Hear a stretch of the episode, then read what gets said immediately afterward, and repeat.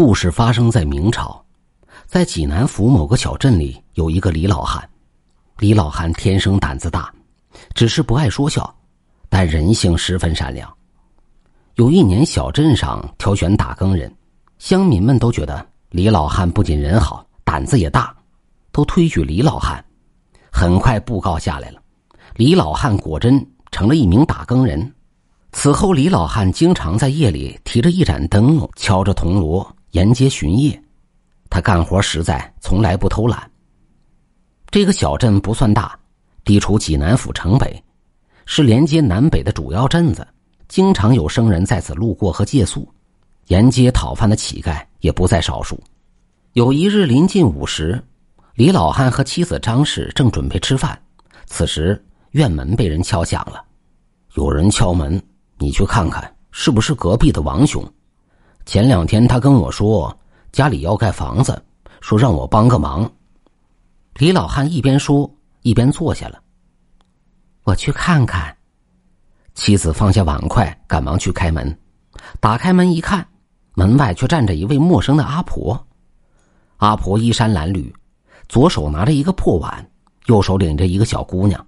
那小姑娘头发很乱，脸上脏兮兮的，大大的眼睛看着张氏。张氏一看二人打扮，定是讨饭的乞丐无疑了。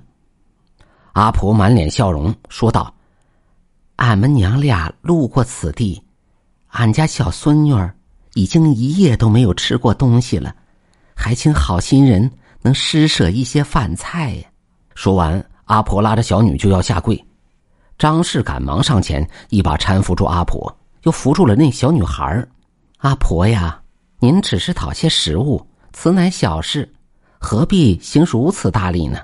赶快带着孙女进来吧。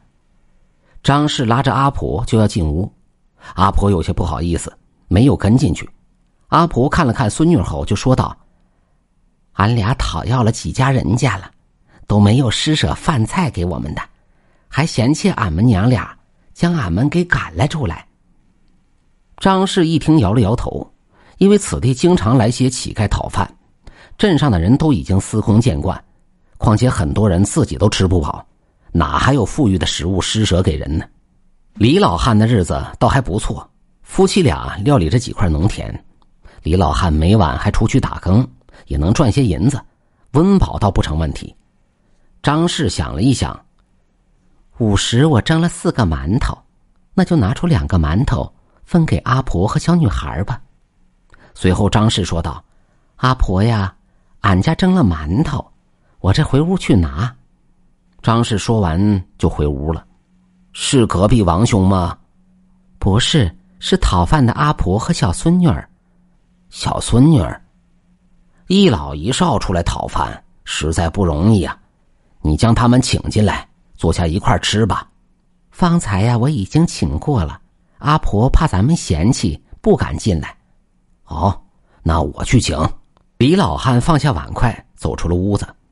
阿婆呀，外面天热，快请屋里吃些饭菜，喝些粥吧。李老汉说道：“哎呦，多谢好心人了，俺娘俩就不给你们添麻烦了。”阿婆有些犹豫，小孙女儿紧紧的抱着阿婆的胳膊。嗨，午时天气热得很，别把孙女儿晒出病来，快进来吧。李老汉说完后，就拉着小女孩进了屋子。阿婆一边感谢，一边跟进了屋里。张氏拿来碗筷，给阿婆和小女孩盛满了米粥，又拿来热腾腾的馒头。阿婆感动的流下了热泪，她颤声说道：“你们可真是大好人呐！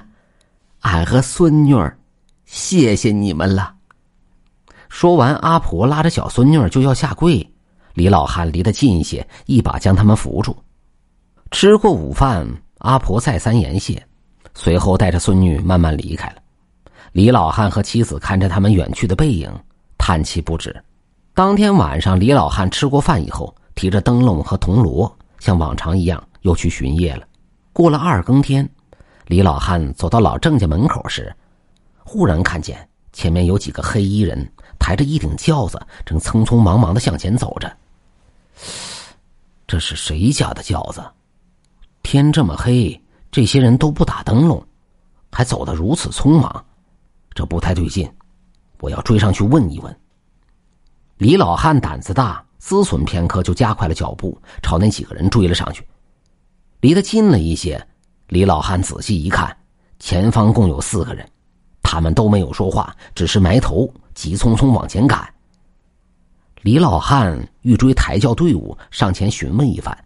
此时他的肩膀被人给拉了一下：“恩人，别追，快敲锣！他们是匪贼，不然来不及了。”李老汉赶忙转过身，说话之人正是那位讨饭的阿婆。方才俺亲眼见那四个贼人从一户人家抢走了一位姑娘，就塞进那顶花轿里了。临走时。他们还将姑娘的爹娘打晕在地上，他们都带着刀剑，俺怕牵连孙女，没敢声张。阿婆紧张的说道。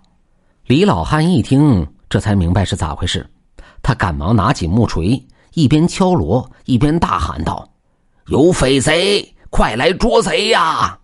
前面的四个人听见喊声和敲锣声以后，脚下就乱了，拼命朝着城门方向跑。此时，附近的乡民们。都拿着扁担和锄头，纷纷跑了出来。匪贼在前面，乡亲们快追呀！李老汉一边喊一边追。闻言而来的乡民们越来越多，那四个人见势不妙，丢下轿子，各自逃跑了。乡民们朝着花轿围了过来。李老汉小心翼翼的掀开轿帘子，轿子中果然有一位姑娘，被绑住了手脚，嘴巴也被堵住了。这是老张家的闺女翠花。赶紧给他松绑！乡民们一边说，一边给翠花松绑。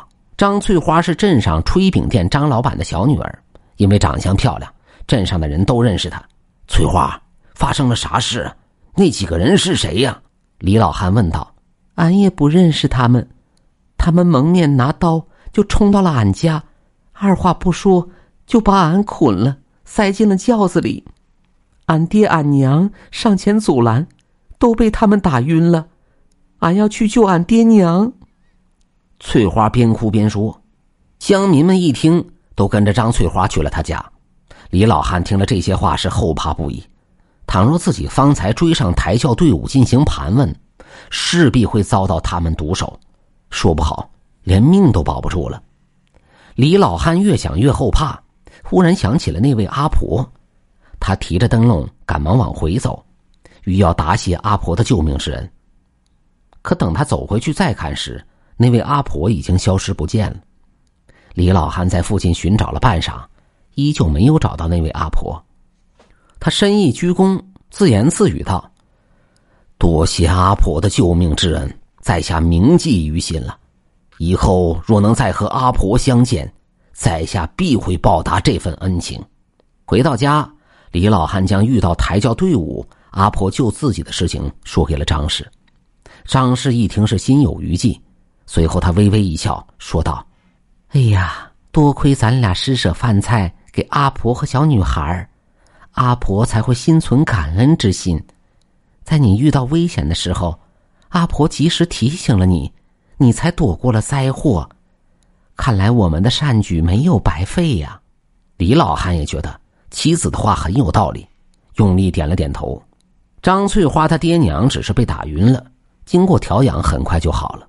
经历过这件事，李老汉在打更巡夜时提高了警惕，不敢再贸然行事。